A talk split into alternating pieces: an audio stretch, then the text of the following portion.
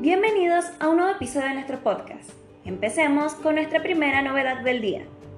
La Administración Federal de Ingresos Públicos ha dado un giro a las exigencias para los prestadores ISTA y el registro de dispositivos PEMA con la Resolución General 5451-2023.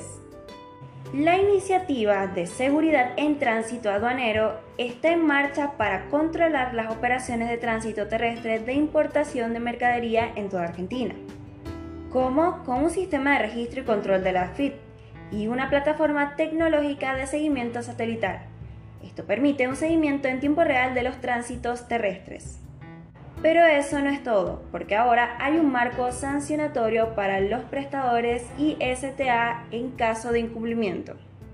Se establecen medidas para garantizar la mejora del servicio y la cobertura total de las operaciones de tránsito. Además, en caso de incumplimiento, los vehículos de las empresas transportistas se convierten en garantía automática.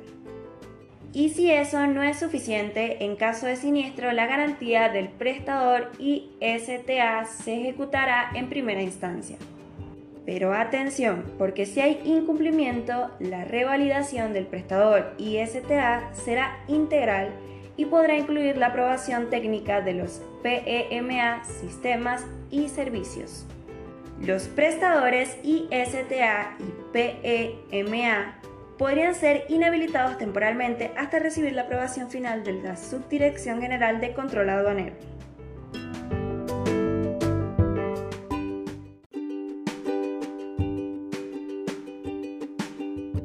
Vamos con nuestra segunda noticia del día. La Administración Nacional de Seguridad Social ha confirmado el calendario de pagos de diciembre de 2023 y trae consigo una excelente noticia para los beneficiarios. ANSES tiene preparado un plus especial de hasta 45.500 que se entregará a los titulares de la asignación universal por hijo. Este bono adicional está directamente relacionado con el programa de la tarjeta alimentaria, diseñado para apoyar a las familias argentinas y permitir acceder a la canasta básica alimentaria. Este beneficio se destina a varios grupos de beneficiarios ANSES.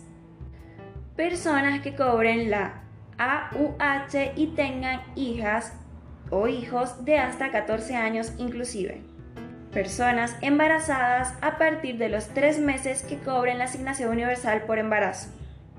Personas con hijos e hijas con discapacidad que cobren la AUH sin límite de edad. Y madres de 7 hijos o hijas que perciban una pensión no contributiva.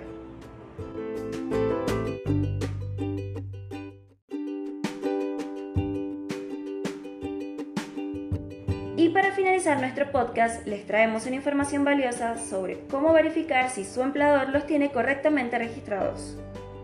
La Administración Federal de Ingresos Públicos cuenta con herramientas específicas que permiten a los trabajadores en relación de dependencia y los empleados domésticos asegurarse de que sus empleadores estén cumpliendo con todas sus obligaciones.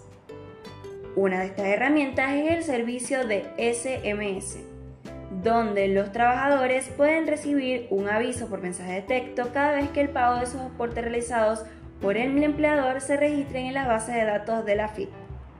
Para suscribirse solo es necesario enviar un SMS al 2347 con el nombre del servicio y el quit o quit del solicitante.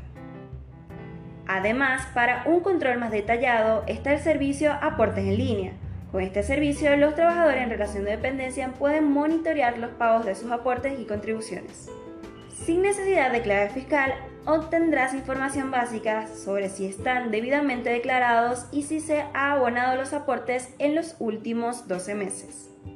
Para aquellos que prefieren un análisis más completo, la opción con clave fiscal proporciona detalles sobre remuneraciones, aportes declarados y depositados, hora social de destino, historial y más. Y no termina aquí. La FIC ofrece otras herramientas de asistencia al trabajador. Para acceder a estas opciones basta con dirigirse al micrositio Herramientas de asistencia al trabajador en la página de la FIC. Con esto concluimos nuestro episodio de hoy. Gracias por acompañarnos y los esperamos en un nuevo episodio.